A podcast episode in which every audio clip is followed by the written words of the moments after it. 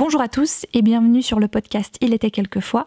Dans le chapitre précédent de Un parfum glacé, Antoine est enfin rentré à la maison des Vernes et Émilie, alias Lilou, va enfin faire sa connaissance.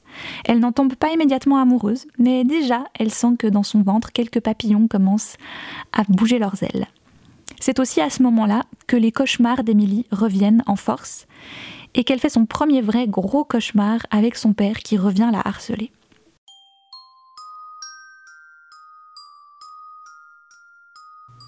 Il était quelquefois le podcast qui raconte des histoires.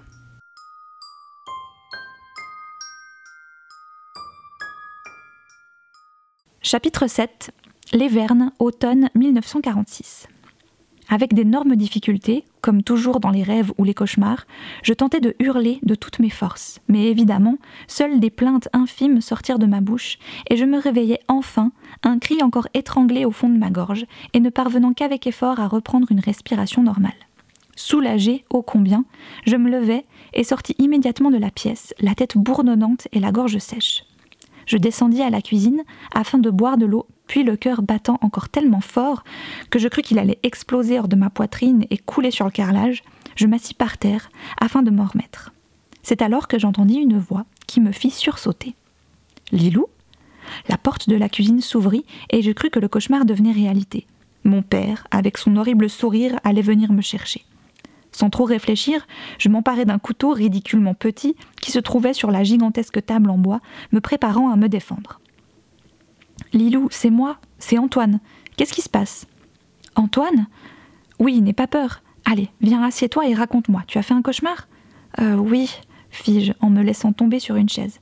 Mais ça avait l'air tellement vrai. Il vint tranquillement s'asseoir à mes côtés et le plus naturellement du monde posa sa main sur mon épaule et pour une fois, ce geste, ce contact avec un homme, non seulement ne me parut pas dangereux, mais au contraire, innocent et apaisant. Tu veux me le raconter? On dit, et c'est vrai, que les cauchemars perdent de leur intensité quand on les raconte, fit-il. Il s'agissait de mon père. Il voulait. Euh, il me veut toujours du mal. Ton père? Attends, je vais nous chercher à boire et tu me raconteras. Il revint avec deux verres et une bouteille de vin rouge, entamée, et je ne suis pas trop si j'allais rire ou pleurer, Boire du vin en compagnie d'Antoine en pleine nuit Je n'avais que 16 ans, et le seul alcool que je connaissais, et que j'exécrais, était la bière immonde et tiède que mon père me forçait à ingurgiter, parfois le soir juste avant de me promettre une petite visite, comme il disait, afin que je me détende. Pourtant, je dus reconnaître que non seulement le goût fruité de ce vin rouge me plut, mais de plus, je me sentis tout de suite mieux, comme si en se propageant dans mes veines, il me réchauffait et me calmait en même temps.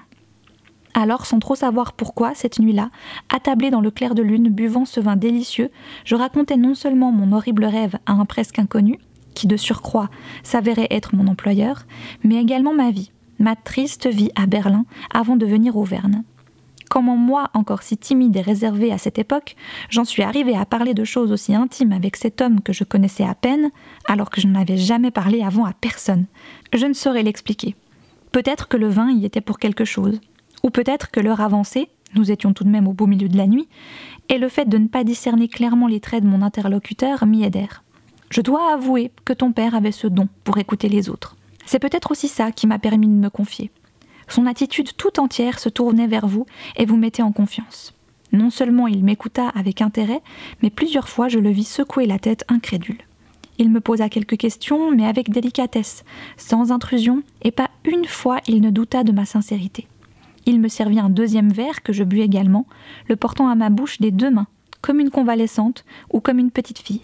Puis, en riant un peu cette fois-ci, il dit Je crois qu'il vaut mieux arrêter avec le vin pour ce soir. Tu es très jeune et tu n'as sûrement pas l'habitude de boire de l'alcool. Je n'en bois jamais, monsieur Page. Presque jamais. Et il ne vaut mieux pas en prendre l'habitude, crois-moi, dit-il en riant. Au fait, tu peux arrêter de m'appeler monsieur Page. Je préfère Antoine. Je, je ne sais pas si j'y arriverai. Tu essaieras déjà. Pour en revenir à ton histoire, est-ce que tu te sens mieux maintenant? Beaucoup mieux. Et est-ce que tu en as parlé avec quelqu'un? Ta mère La police On a arrêté ton père? Je le regardais, un peu effaré.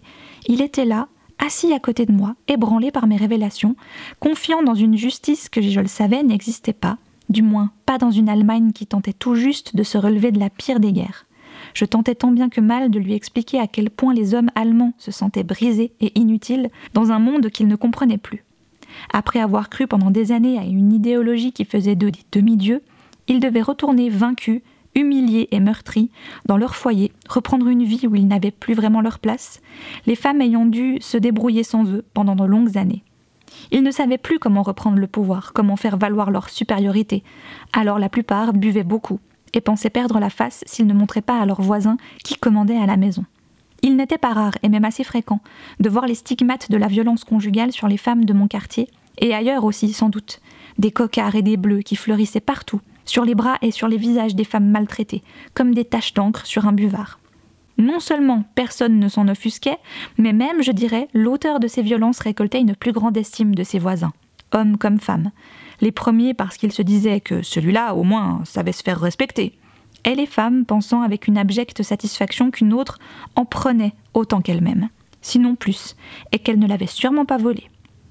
La guerre et en découlant la faim et la course à la nourriture, la simple survie avait fait de nous des égoïstes et des pleutres. Personne ne m'aurait porté secours. J'étais loin d'être la seule et loin d'être la plus maltraitée. Ma mère elle-même subissait parfois les coups de son mari et nous traitait, mes sœurs et moi, presque aussi durement que lui.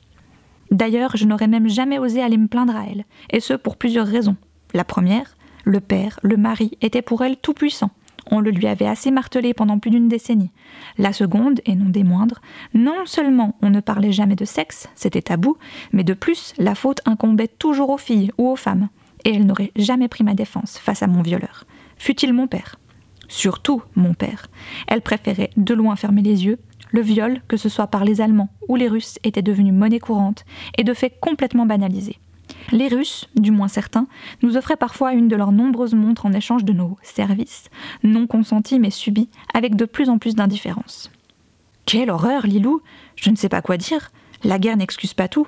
En fait, la guerre n'excuse rien du tout. Elle fait ressortir ce qu'il y a de pire chez les êtres humains. Et ce sont des innocents, les enfants, qui en subissent les frais.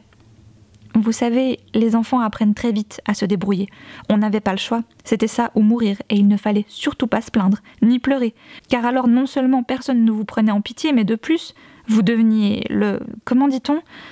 Le bouc émissaire? J'eus un sourire hésitant, n'ayant jamais entendu ce terme. Antoine soupira. Ah, tu sais, tu peux rester chez nous aussi longtemps que tu veux. Celle qui t'a précédée est restée seulement quelques mois car elle a trouvé un amoureux dans le village, qui s'est empressé de l'épouser, mais je crois qu'elle se plaisait bien ici. Oh, il faudrait être difficile. Il sourit de ma spontanéité. Je veux dire que personne ici ne te fera de mal, et d'ailleurs si par hasard cela arrivait tout de même, je veux que tu m'en parles immédiatement. Jamais je ne tolérerai ça ici, et Clara non plus. Cette nuit-là, et j'y ai souvent repensé depuis, il se passa trois choses importantes pour moi. Plus qu'importantes, vitales. D'abord, pour la première fois de ma vie, j'avais osé confier à quelqu'un mon plus sombre et douloureux secret. Enfin, un de mes plus sombres et douloureux secrets.